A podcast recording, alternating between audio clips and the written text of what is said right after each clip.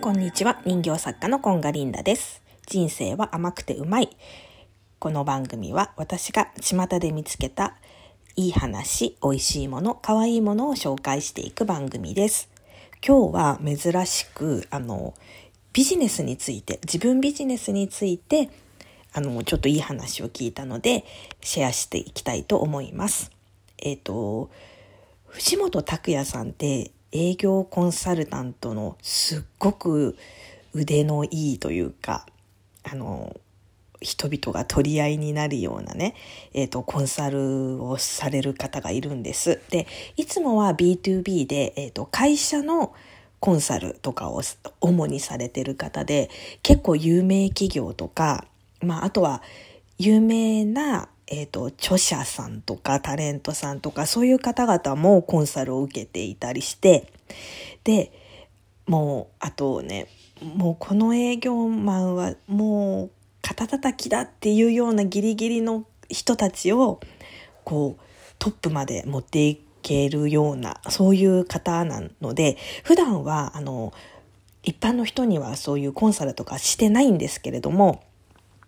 えっと、ある企画でねあのクラブハウスでのシンデレラって言われてるゆりちゃんっていう子がいるんですけど彼女が、えっと、起業1年目でえっ、と、その彼女を公開コンサルしますっていうのが、ここ2、3回ぐらいあったんですよね。で、えっ、と、それでちょっと、すごい方のコンサルを聞けたっていうことで、ちょっとその話をシェアしていきたいと思います。で、まあ私も自分ビジネスって言われている、まあ人形作家をやっているので、なんかいろんなビジネスとかのお話を聞くんだけれどもなんかうまく自分に当てはまらないなっていう感じはあったのね。で今回もなかなかやっぱり自分の中に落とし込むっていうのがまだできていなくってちょっとこれからあのまあ時間を作ってね自分の中の棚卸しも含めてえっ、ー、と自分に落とし込めていけたらなっていうふうに思っています。で、まず商品を作る時にね、大事なのはコンセプトだよって。まあこれは多くの人に言われてると思うんですけれども、その中で4つあると。で、1つがお客様の苦痛感情を知る。で、この苦痛感情っていうのがちょっとよくわかんなかったんだけれども、何回か聞くうちに、例えばお腹が空いたっていう、苦痛っていうとなんかさ、辛いとかそういうふうに思っちゃうんだけどただお腹が空いたから何かが食べたいとかあと自分をもっとおしゃれに見せたいとか自分をよく見せたいから服を買うとかそういう感情が、まあ、要はお客様の欲求何を欲しがってるかっていうのを知るっていうこと。あとはそれに対するお客様の要望に対する成果の保証をする。まあこれもさちょっと物を売っているっていうか、まあ、私のようなものを売っているものにこの成果の保証っていうのがどうやって当てはめていけばいいんだろうっていうのは今後の課題なんだけど、まあ、例えば、まあ、美味しいお腹が空いてるっていう人には美味しくってお腹がいっぱいになるようお腹がいっぱいになりますよとか満足させますよとかそういうことだと思うんだよね。あとはビフォーアフターを明確に。これもちょっと私に当てはめるのがすごく難しいので今後の課題なんだけれどもやっぱりなんかそのサービスやら何やらを受けて、えっ、ー、と、受ける前とアフターでどう違ったかっていうことだよね。なんかこの辺は美容とかがすごいわかりやすいのかなっていうふうに思いますね。で、あとはストーリー。なぜ、何のために、誰のためにって生まれた商品なのかっていうこと、それが共感してもらえるかどうか、これが大事だって言ってました。まあ、ストーリーってやっぱりよく言われることで、そのストーリーを説明することであなたから買いたいっていう風になるでですよね。そうで、あの、この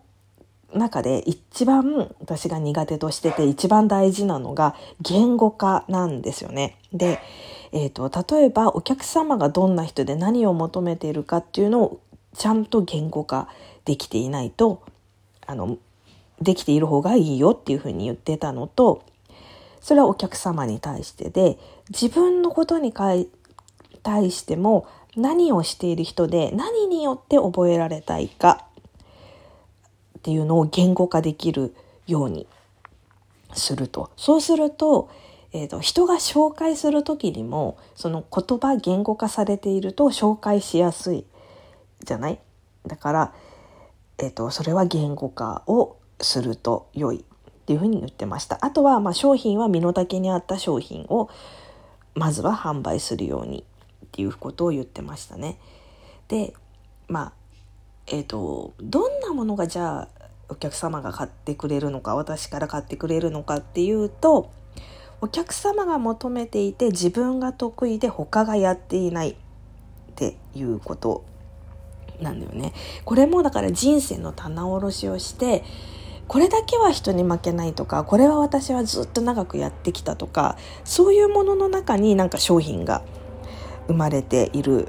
というふうに言っていますね。でよくなんかありがち私とかまあ多いんだけど自己肯定感が低かったり私なんてとか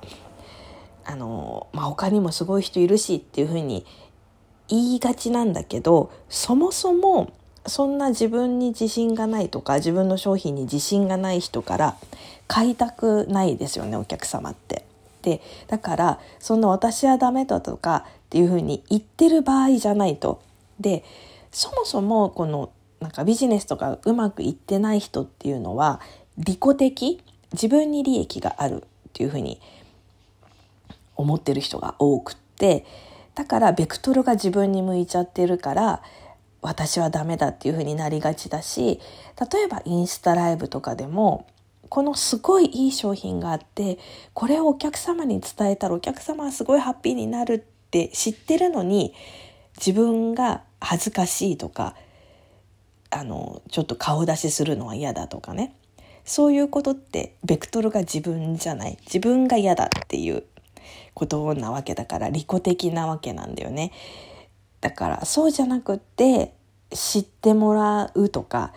もうこれお客様に知らせなきゃっっていうことが大事だからうまくいってる人はあのそのお客様のことを考えてるから利他的になっているっていうふうに言ってました。そう今日はちょっとここまでをシェアしてまた明日